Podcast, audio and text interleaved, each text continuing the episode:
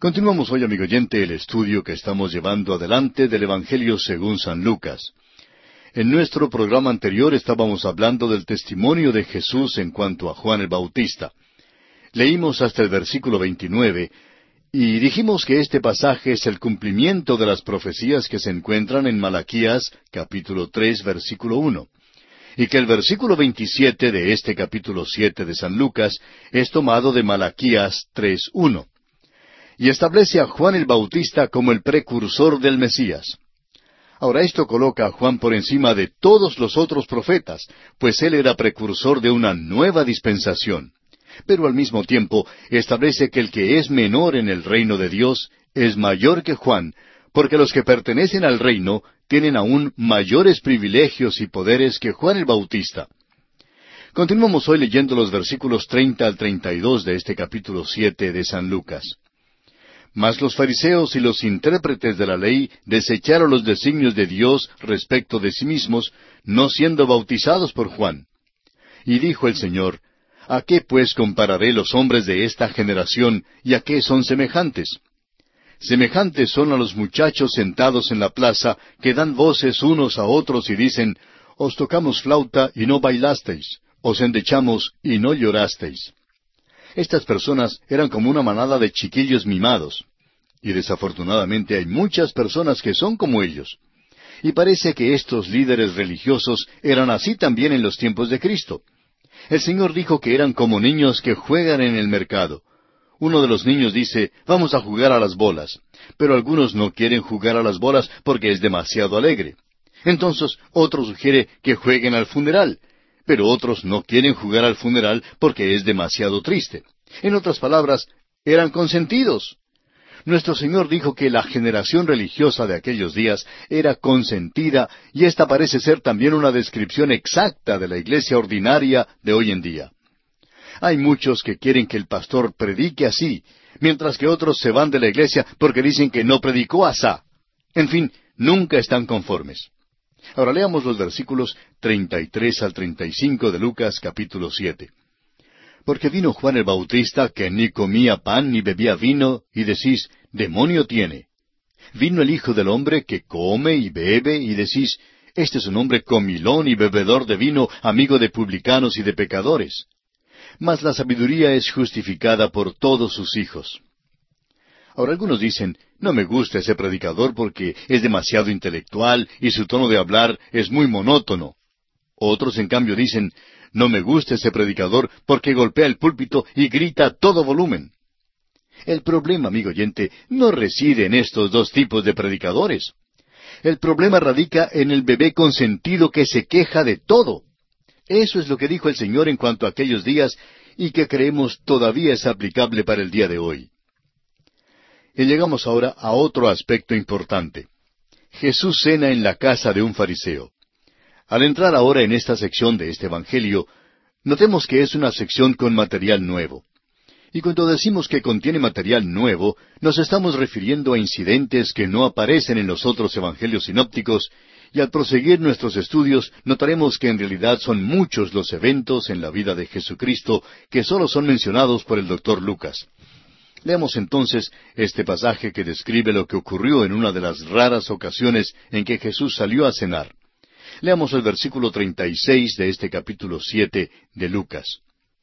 Uno de los fariseos rogó a Jesús que comiese con él. Y habiendo entrado en casa del fariseo, se sentó a la mesa. Como dijimos, esta es una de las pocas ocasiones en que el Señor Jesucristo asistió a una cena. Amigo oyente, Creemos que cuando el Señor Jesús asistía a una cena, nunca resultaba ser un evento seco o tedioso. Recuerde usted que había estado denunciando a estos mismos fariseos. Los había llamado lo equivalente a chiquillos mimados. Y por tanto, es difícil creer que la invitación de este fariseo para cenar en su casa fuese una invitación amistosa. Dudamos que este fariseo se considerara amigo de Jesús. Le convidó a la cena para poder observarle y hallar algo malo en cuanto a él. Continuemos leyendo los versículos 37 al 39 de Lucas capítulo 7. Entonces una mujer de la ciudad, que era pecadora, al saber que Jesús estaba a la mesa en casa del fariseo, trajo un frasco de alabastro con perfume. y estando detrás de él, a sus pies, llorando, comenzó a regar con lágrimas sus pies, y los enjugaba con sus cabellos, y besaba sus pies, y los ungía con el perfume.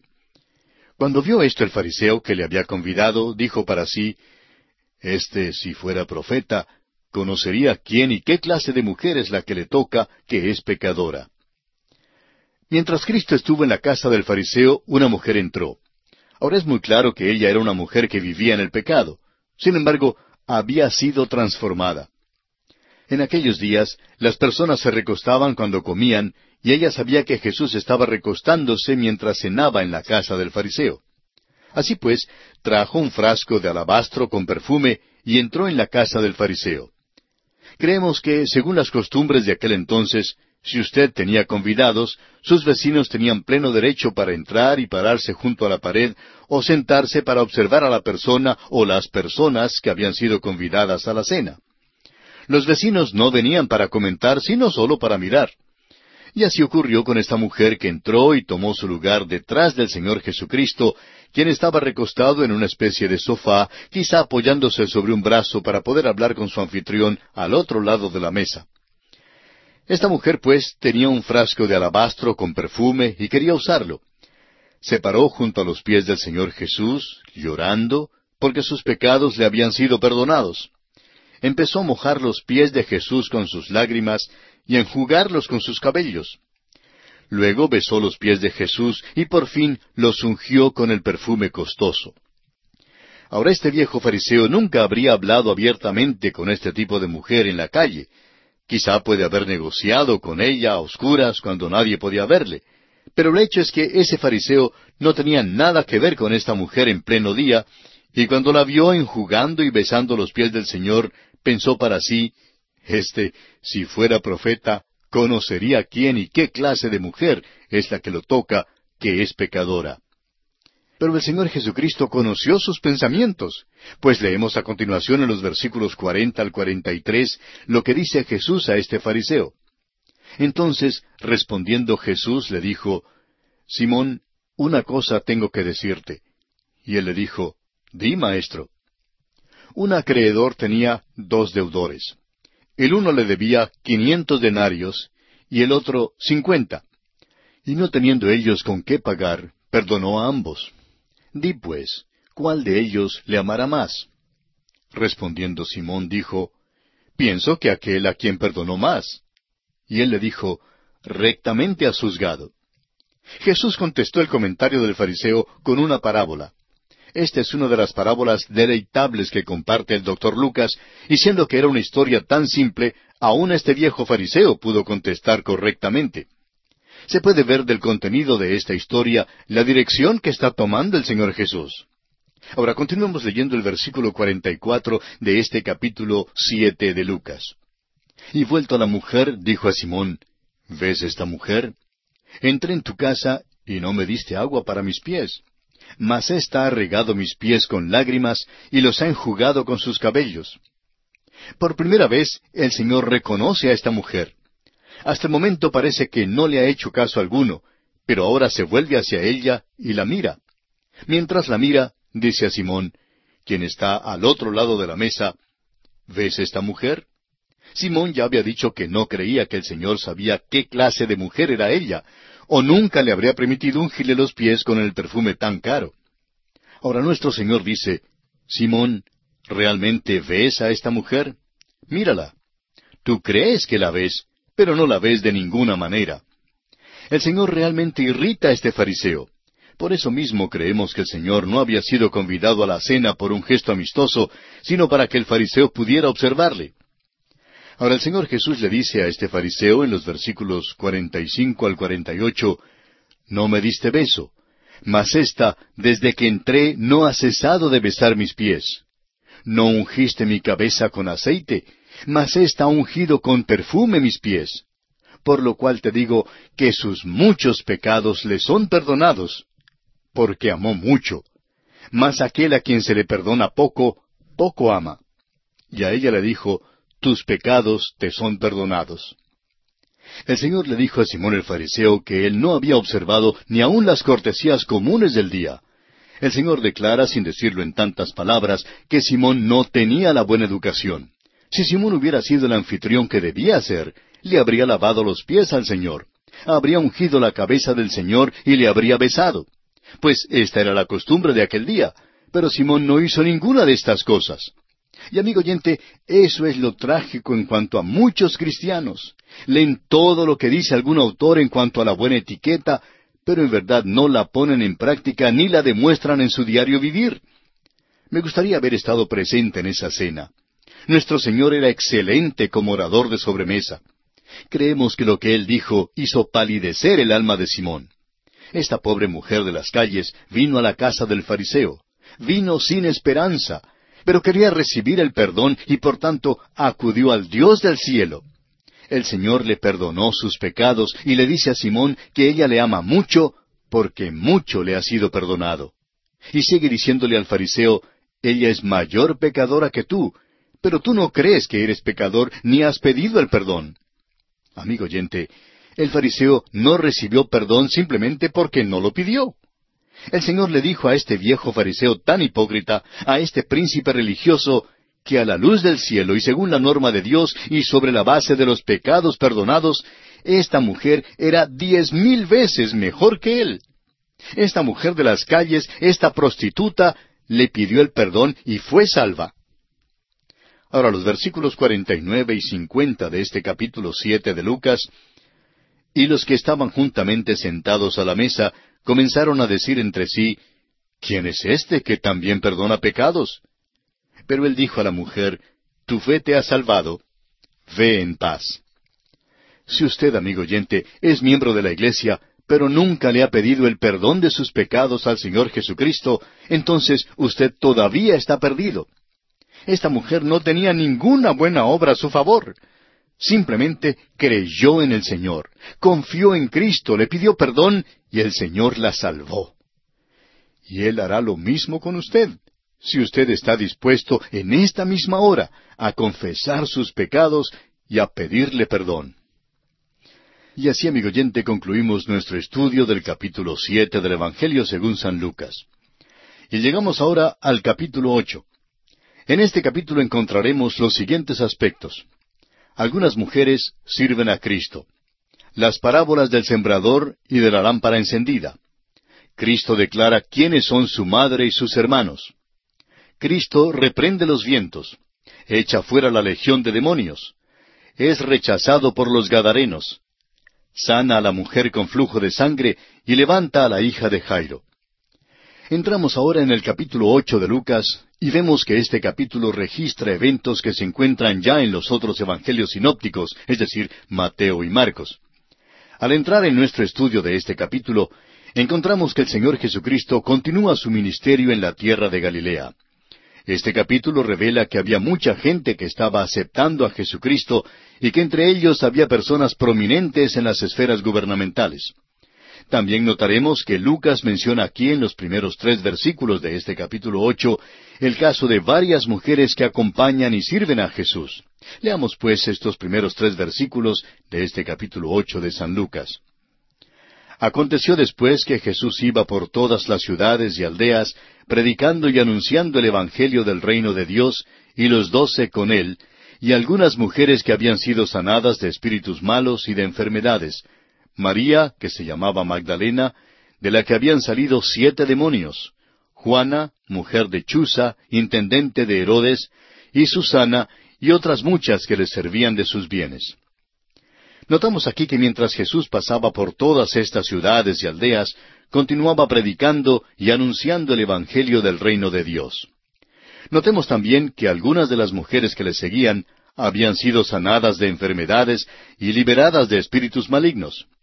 Y más adelante, en este capítulo ocho, hablaremos con más amplitud sobre los espíritus malos. Pero notemos que aquí el doctor Lucas menciona a una de las mujeres que había sido liberada de los demonios, María Magdalena, y nos dice que de ella habían salido siete demonios. Y esto nos revela, en primer lugar, la atención que Jesús dio a las personas que eran atormentadas por los demonios. Y en segundo lugar, el poder de Jesús para expulsar los demonios. Finalmente notamos que el doctor Lucas nombra a uno de los oficiales gubernamentales.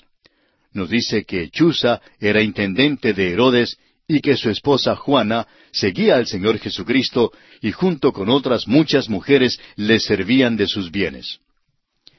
Llegamos ahora a la parábola del sembrador que aparece en los versículos cuatro al quince y que ya consideramos en nuestro estudio de los evangelios escritos por Mateo y Marcos. Por esto, no creemos que sea necesario leer todo este pasaje.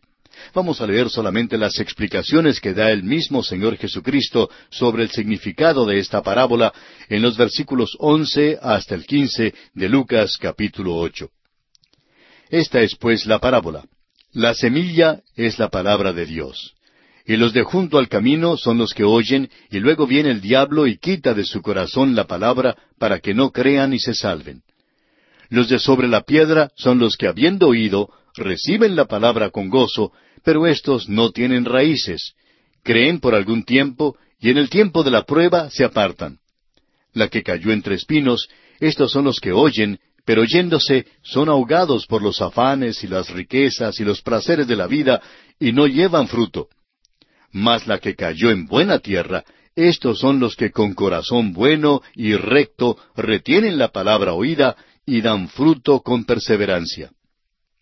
Amigo oyente, es nuestra ferviente oración que usted se encuentre entre aquellos de corazón bueno y recto que retienen la palabra oída y que esté decidido a obedecer el mensaje de la palabra de Dios y luego esté dispuesto a permanecer fiel y a dar una buena cosecha.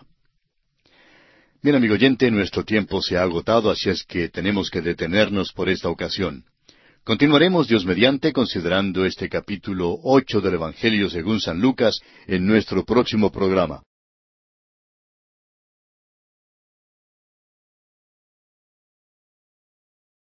Continuamos, amigo oyente, nuestro recorrido por el Evangelio según San Lucas. Siguiendo adelante con el estudio del capítulo ocho, llegamos ahora a la parábola de la luz que encontramos en el versículo dieciséis hasta el versículo dieciocho. Así es que vamos a comenzar leyendo estos versículos dieciséis hasta el dieciocho de este capítulo ocho de Lucas. Nadie que enciende una luz la cubre con una vasija ni la pone debajo de la cama, sino que la pone en un candelero para que los que entran vean la luz. Porque nada hay oculto que no haya de ser manifestado, ni escondido que no haya de ser conocido y de salir a luz. Mirad pues cómo oís, porque a todo el que tiene se le dará, y a todo el que no tiene, aun lo que piensa tener, se le quitará. Esta es una parábola que demanda acción. La luz crea responsabilidad y una persona que recibe la verdad tiene que actuar según esta verdad. Somos responsables según el grado de luz que nos ha sido dada. Leamos ahora los versículos 19 hasta el 21. Entonces su madre y sus hermanos vinieron a él, pero no podían llegar hasta él por causa de la multitud. Y se le avisó diciendo, Tu madre y tus hermanos están fuera y quieren verte. Él entonces respondiendo les dijo, mi madre y mis hermanos son los que oyen la palabra de Dios y la hacen. En estos versículos, Jesucristo nos deja ver una nueva dimensión en cuanto a nuestra relación con Él. No es que Jesucristo esté negando las relaciones filiales. Lo que Él está diciendo es que el ser salvo, el llegar a ser un hijo de Dios, es en realidad tener con Él una relación más estrecha que la que tuvo su propia madre humana. Es decir, que nuestra relación con Cristo debe ser una relación mucho más profunda, mucho más elevada y duradera, una relación que supere cualquier relación que esté basada en la mera consanguinidad. Ahora, si usted tiene su Biblia abierta, como le indicamos al comienzo del programa, notará que llegamos ahora al incidente en el cual Jesús calma la tempestad. Leamos los versículos 22 al 25 de Lucas capítulo 8. Aconteció un día que entró en una barca con sus discípulos y les dijo, Pasemos al otro lado del lago. Y partieron. Pero mientras navegaban, él se durmió. Y se desencadenó una tempestad de viento en el lago, y se anegaban y peligraban. Y vinieron a él y le despertaron, diciendo, Maestro, maestro, que perecemos. Despertando él, reprendió al viento y a las olas, y cesaron y se hizo bonanza. Y les dijo, ¿Dónde está vuestra fe? Y atemorizados se maravillaban y se decían unos a otros, ¿quién es este que aun a los vientos y a las aguas manda y le obedecen? Estamos seguros que usted concordará en que este es un pasaje muy conocido y que ya ha escuchado muchas veces. Y si usted nos acompañó durante nuestro estudio del Evangelio según San Mateo, recordará que lo tratamos en forma bastante detallada. Así que ahora, a manera de repaso, notemos algunos de los puntos sobresalientes de este relato. En primer lugar, notemos que la travesía del lago se hace a base del pedido o mandato del Señor Jesucristo. Luego, vemos que la tempestad que surgió era algo fuera de lo ordinario. Podríamos decir que hasta se aproximaba en su intensidad a la ferocidad de Satanás. Notemos también que Jesús estaba durmiendo, seguramente porque estaba bastante cansado, y que la tempestad en todo su furor no perturbó su sueño. Sus discípulos, en cambio, se asustaron muchísimo, creyendo que todos iban a morir. Creemos que no sabían que era imposible que naufragara barca alguna en la cual Jesucristo se embarcara. Además, es interesante notar que la tempestad misma no perturbó en lo más mínimo al Señor, sino que lo que le sorprendió fue la actitud de sus discípulos. Entonces dice la Escritura que reprendió al viento y a las olas. Ahora no creemos que Jesús se hubiera enojado con el viento y el mar si no fuese porque Satanás mismo estuviese tras aquella tempestad. El milagro aquí consiste en que en un instante el viento cesó y aquella mar brava se transformó en una superficie lisa como un cristal. Por último, vemos que después de calmar esta tempestad, el Señor se volvió a sus discípulos y les reprendió por su falta de fe. Y creemos que algo muy similar ocurre con muchos de nosotros. Estamos muy dispuestos a confiar en Jesucristo como nuestro Salvador cuando todo está en calma, pero no confiamos en Él durante nuestra travesía por el mar tempestuoso de la vida diaria. Sus discípulos querían conocer mejor a su Señor, pero para lograrlo, para saber algo sobre su gran poder, tuvieron que pasar por aquella tempestad. Y así mismo ocurre con nosotros hoy en día. Estamos seguros que Dios nos coloca en medio de las tentaciones y las pruebas de la vida para que podamos acercarnos y conocer mejor a nuestro amantísimo y todopoderoso Salvador. Prosiguiendo ahora nuestro estudio de este capítulo ocho del Evangelio escrito por el doctor Lucas, llegamos a su relato sobre el encuentro de Jesús con los endemoniados en Gadara. Según los otros relatos, hemos visto que Jesús se encontró con dos personas aquí que eran poseídas por demonios, pero el doctor Lucas, siendo médico, aísla el caso de solo uno de ellos y lo presenta con ciertos detalles que comentaremos, pues creemos que serán de mucho interés en este estudio. Leamos primeramente los versículos 26 y 27 de este capítulo 8 de Lucas. Y arribaron a la tierra de los Gadarenos, que está en la ribera opuesta a Galilea. Al llegar a la tierra, vino a su encuentro un hombre de la ciudad, endemoniado desde hacía mucho tiempo, y no vestía ropa ni moraba en casa, sino en los sepulcros. Como ya lo mencionamos, vemos por estos versículos que Lucas menciona solo a una persona en este relato, aunque la evidencia presentada por los otros escritores indica que en realidad eran dos. Usted quizás se esté preguntando por qué. Bueno, creemos que siendo que Lucas era médico, usa este caso simplemente como una ilustración para enseñarnos algo de mucho valor. Ahora bien, en cuanto a este asunto de demonios, es verdad que hay muchos que afirman que todo lo referente a demonios pertenece a la misma categoría que los fantasmas o los duendes, gnomos, espantos y cuantas otras cosas que son supersticiones, mitos y simples cuentos de hadas. También hay muchos, aun entre los creyentes, que piensan que si bien existieron los demonios en algún lejano pasado, ya no existen en el día de hoy. Sin embargo, estamos viendo especialmente en días recientes como si el péndulo ha cogido el rumbo opuesto, ya que es mucho lo que se escucha, se comenta y se lee ahora en cuanto al resurgimiento del ocultismo, de la adoración a Satanás y de la posesión demoníaca. Y realmente ya es muy difícil poder explicar mucho de lo que está ocurriendo en nuestra sociedad contemporánea sin llegar a admitir la existencia real de los demonios. Ahora notamos aquí que el doctor Lucas trata este caso de posesión demoníaca con extraordinaria percepción, tanto desde el punto de vista médico como científico.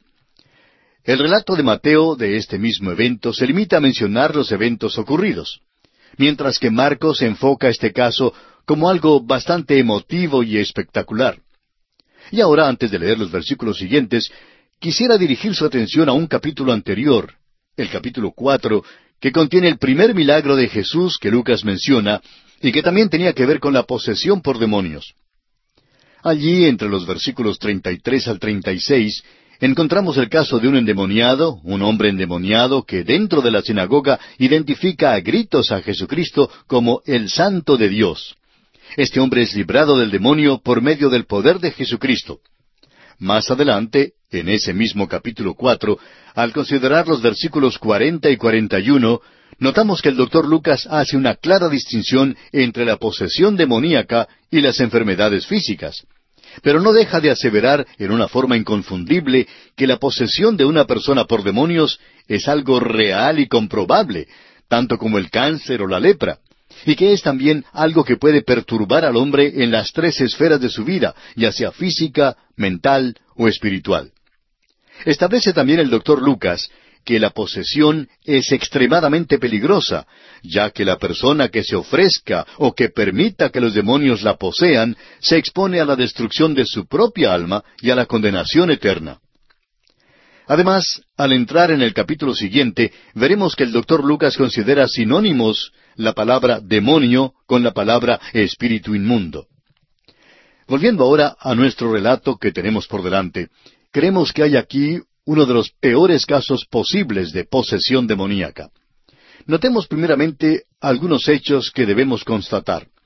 Esto ocurrió en la tierra de Gadara, donde habitaban los descendientes de la tribu de Gad, la única tribu que decidió no cruzar el río Jordán con Josué, sino que pidió permiso para permanecer en la ribera oriental del río. Luego veamos el propósito de este milagro que es revelado en la primera mitad del versículo 39 de este capítulo 8 de Lucas, que dice, Vuélvete a tu casa y cuenta cuán grandes cosas ha hecho Dios contigo. Sí, amigo oyente, este es el propósito de esto, este es el valor o la razón de todo este incidente. Y antes de pasar al versículo siguiente, creemos que hay algunas cosas mencionadas en los versículos ya leídos que debemos notar.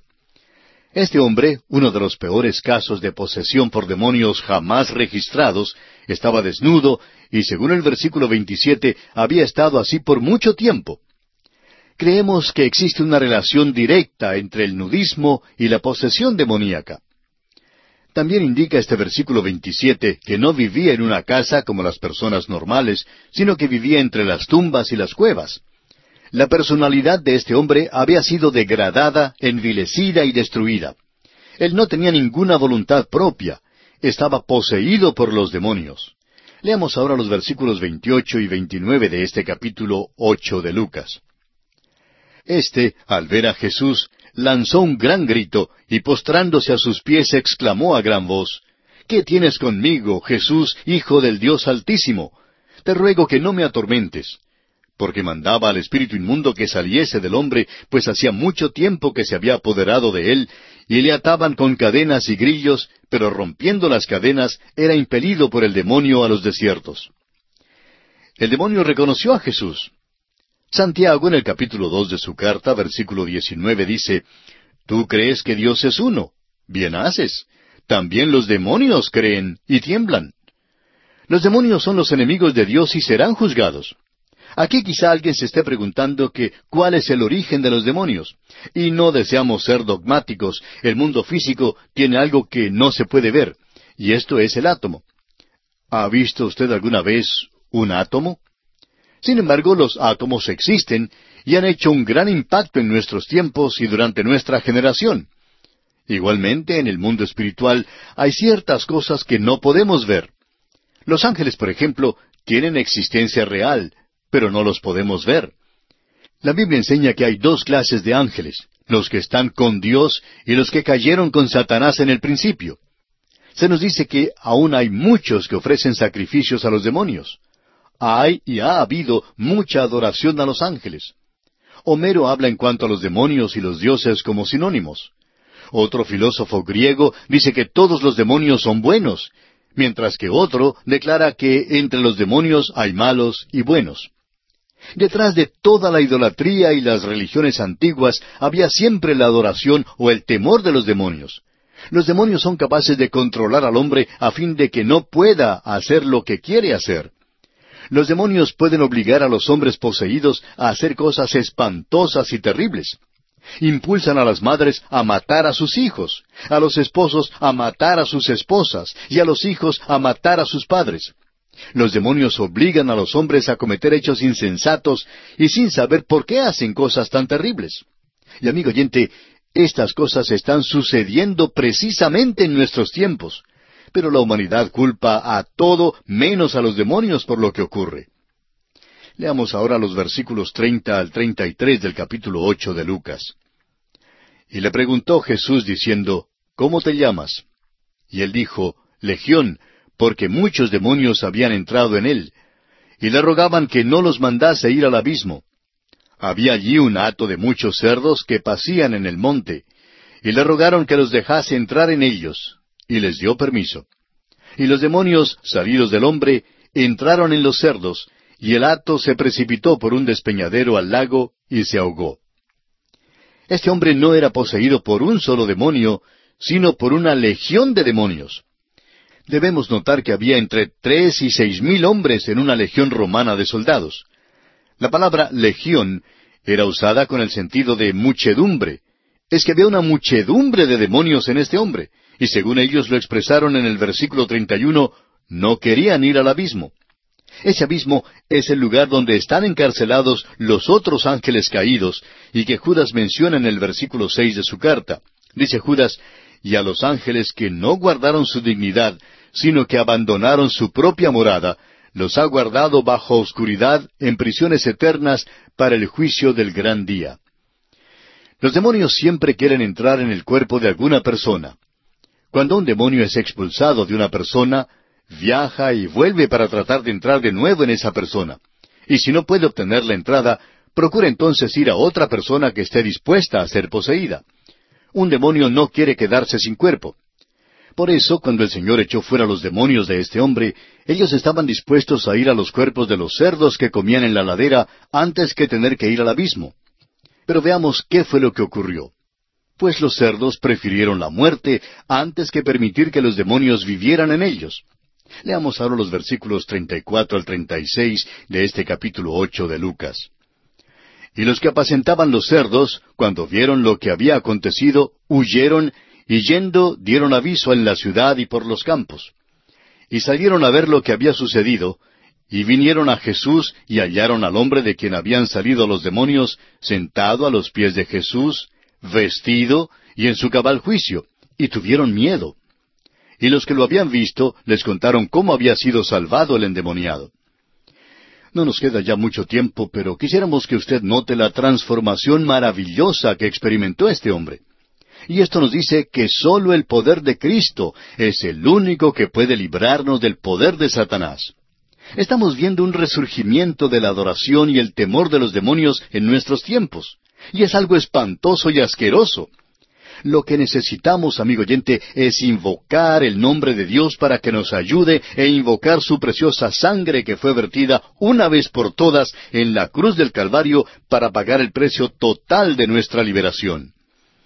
Amigo oyente, le invitamos a que usted abra en este mismo instante las puertas de su corazón al Hijo de Dios, el Señor Jesucristo, y le reciba como su personal Salvador, como el Señor y dueño absoluto de todo su ser.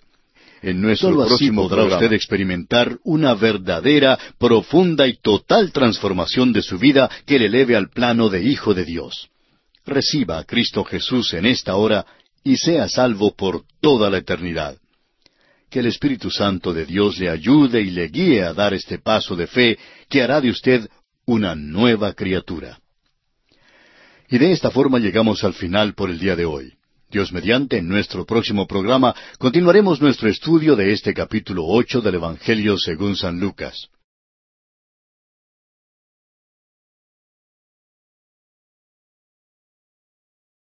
Continuamos hoy, amigo oyente, el viaje que estamos llevando a cabo por el Evangelio según San Lucas.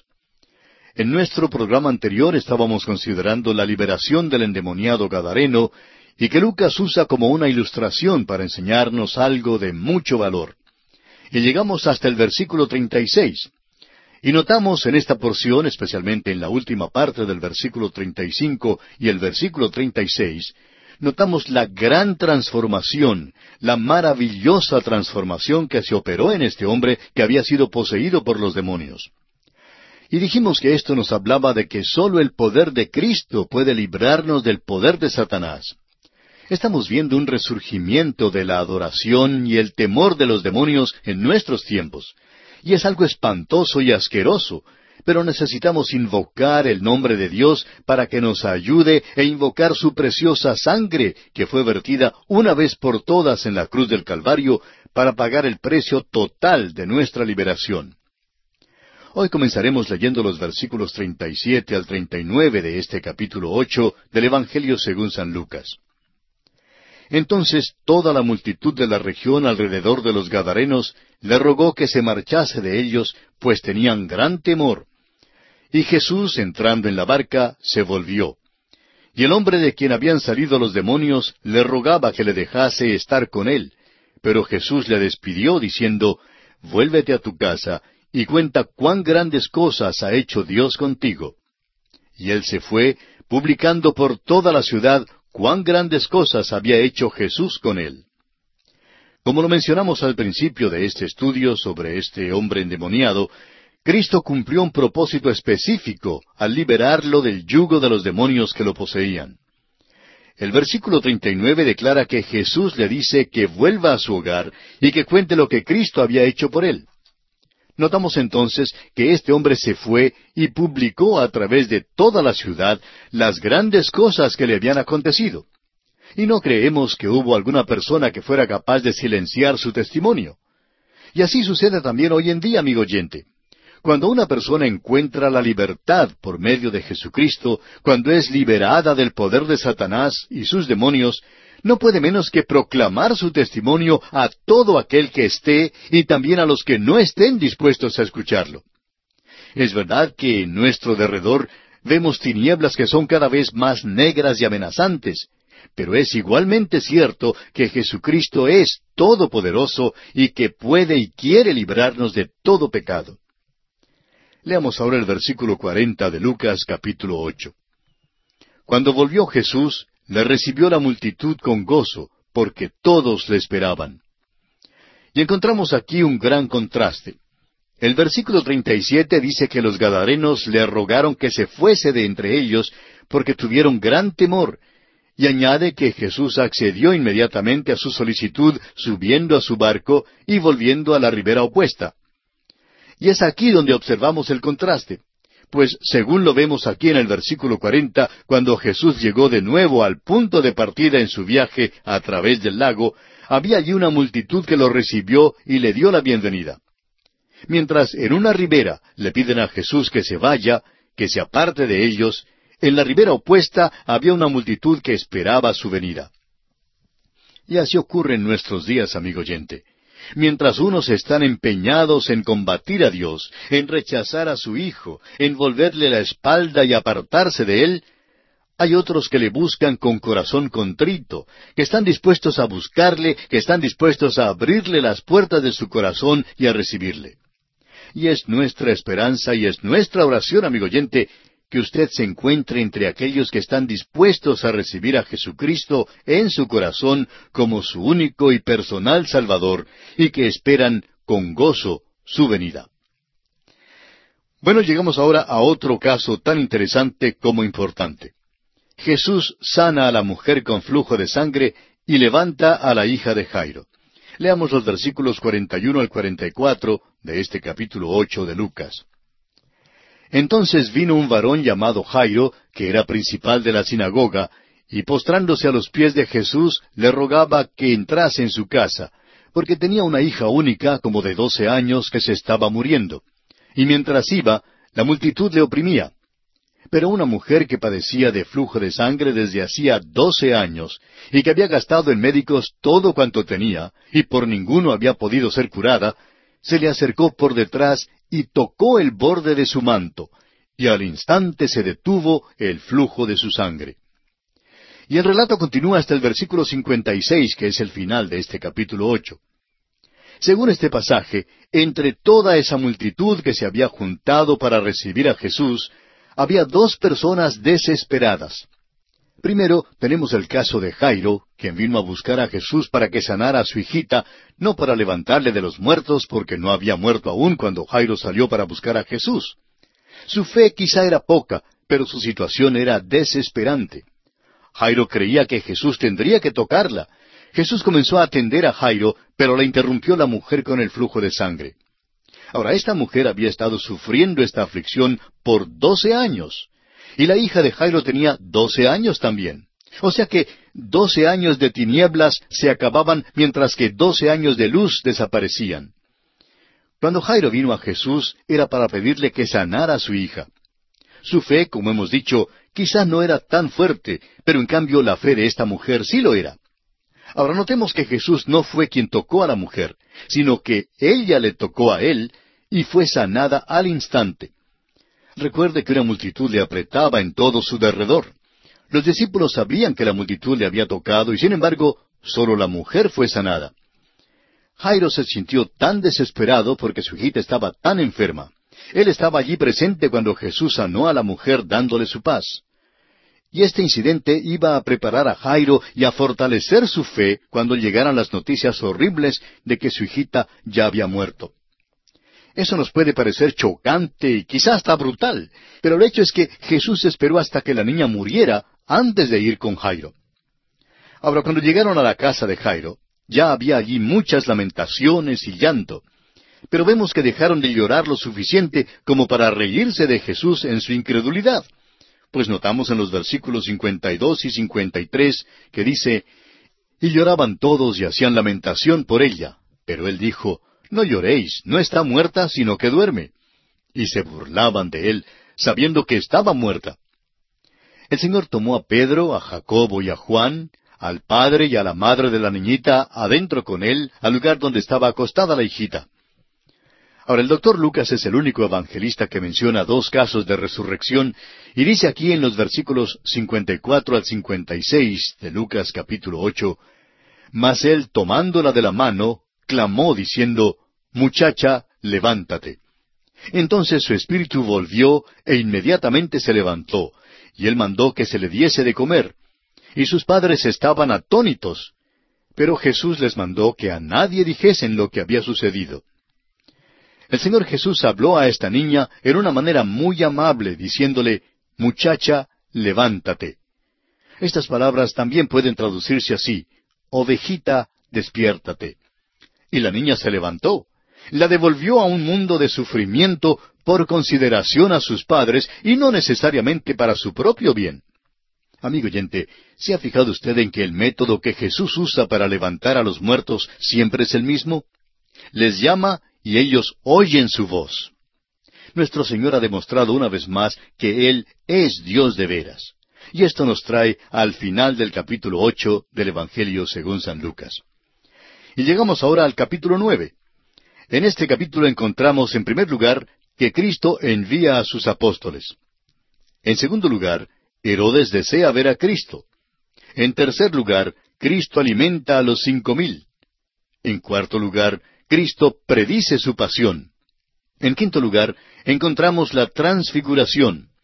En sexto lugar, tenemos que Cristo sana al lunático.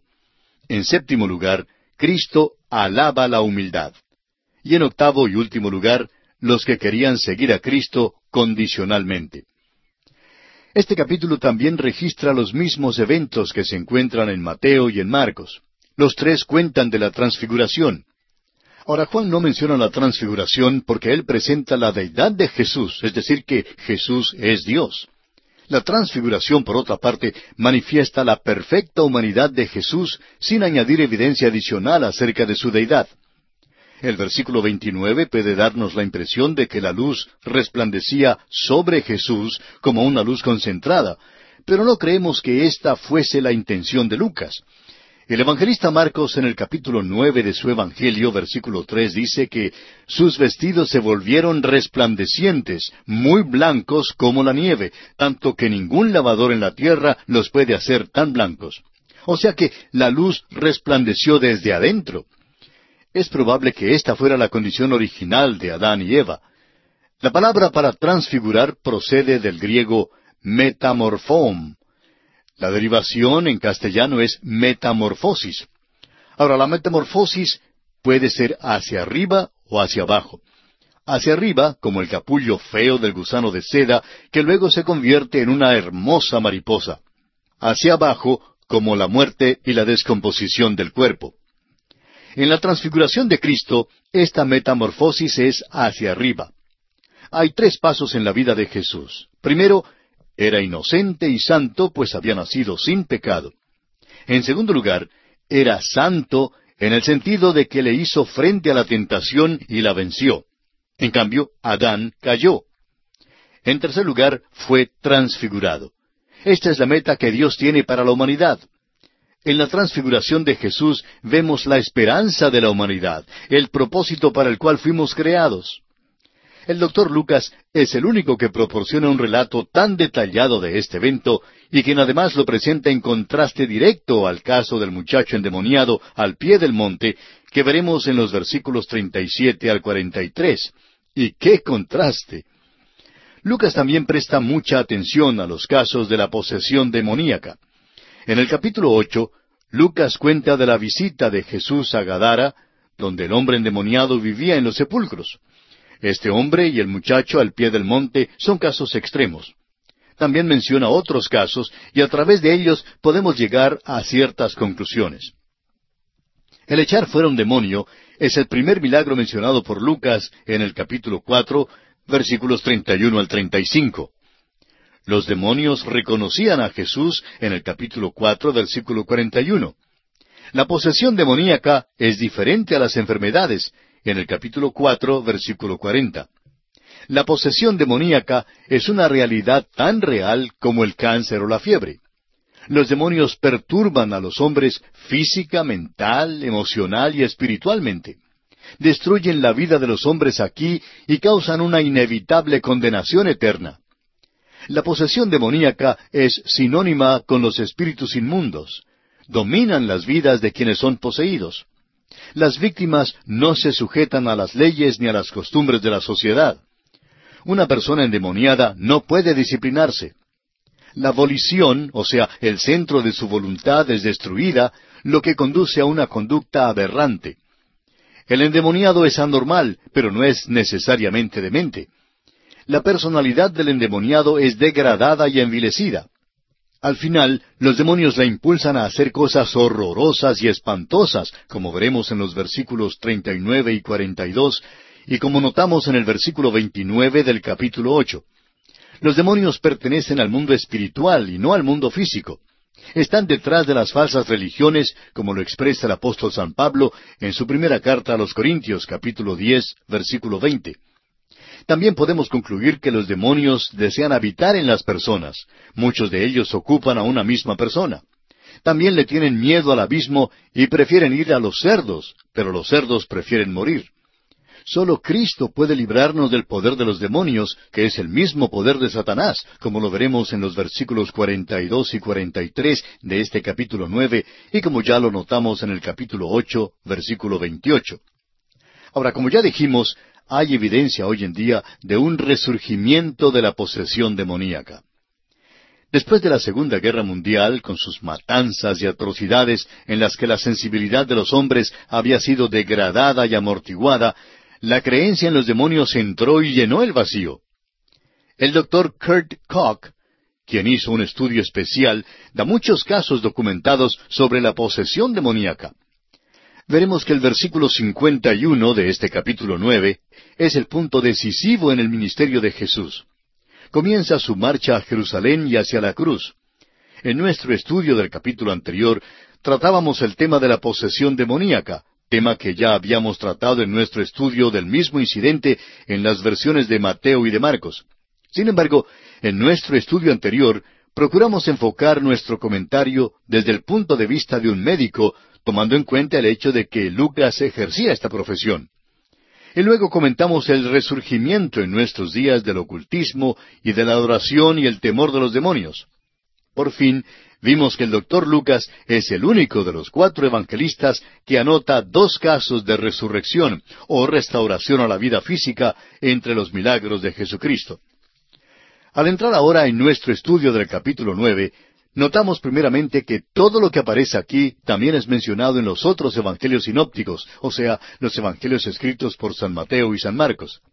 Así es que esperamos avanzar rápidamente a través de este capítulo, considerando nuestro estudio aquí como un repaso de lo ya estudiado cuando avanzábamos por los evangelios de Mateo y Marcos. Ahora, la razón de nuestro apresuramiento es para poder detenernos un poco más en el capítulo diez que sigue y estudiar a fondo la parábola del buen samaritano. Esa será una parábola nueva para nosotros, ya que solo aparece aquí en el Evangelio escrito por el doctor Lucas. Bueno, lo primero que notamos en este capítulo es que los doce apóstoles son enviados por el Señor Jesús a predicar. Quizá usted recordará que en nuestro estudio del Evangelio según San Mateo, el Señor enunció sus principios éticos y entonces demostró su dinamismo al realizar milagros en cada una de las esferas de la vida, en la esfera física y en la esfera espiritual, en la esfera natural y en la esfera sobrenatural. Bueno, esto mismo lo hemos visto hasta ahora en el Evangelio según San Lucas. Y aquí tenemos entonces ante nosotros el incidente en que Jesús envía a sus apóstoles a predicar. Leamos entonces el primer versículo del capítulo nueve del Evangelio de San Lucas. Habiendo reunido a sus doce discípulos, les dio poder y autoridad sobre todos los demonios y para sanar enfermedades. Ahora quisiera pedirle que preste mucha atención, amigo oyente, para que comprenda bien lo que vamos a decir. Cuando el Señor estuvo en la tierra, le dio el don de sanidad a sus apóstoles. Había dones que servían como señales, eran para demostrar que Cristo era quien reclamaba ser. Cuando la iglesia principió no había escrituras, y la señal de que uno era un apóstol era el hecho de que tenía estos dones para realizar portentos y milagros. Pedro podía sanar a los enfermos y levantar a los muertos. A Pablo también le fue posible sanar a los enfermos y levantar a los muertos. Ahora, ¿se ha encontrado usted alguna vez con alguno de los llamados sanadores de fe que haya levantado algún muerto? Si es que usted oye hablar de alguno, por favor, infórmenoslo. Hemos oído de algunos que alegan hacerlo, pero nunca hemos visto una demostración. Jesús, pues, envió a sus discípulos a predicar el reino de Dios y a sanar a los enfermos. Notemos que esto ocurrió antes de que Jesucristo muriera en la cruz. Hoy en día, lo más importante no es la sanidad. Aunque Pablo tenía el don de sanidad, hacia el fin de su ministerio al parecer no ejerció ese don de ninguna manera. Hasta leemos que le mandó a Timoteo beber un poco de vino por causa de su estómago en su primera carta a Timoteo, capítulo cinco, versículo veintitrés. Pablo mismo tenía un aguijón en la carne y le pidió a Dios que se lo quitara, pero Dios no se lo quitó. Al parecer, ese era un don que aún antes de que los apóstoles salieran de la escena, cuando el canon de las Escrituras quedó completo, el don de la sanidad quedó a un lado. La autoridad pasó de una persona a las páginas de las Escrituras, a la palabra de Dios. Bueno, amigo oyente, lamentablemente nuestro tiempo se ha agotado, así es que tenemos que detenernos, pero continuaremos Dios mediante en nuestro próximo programa.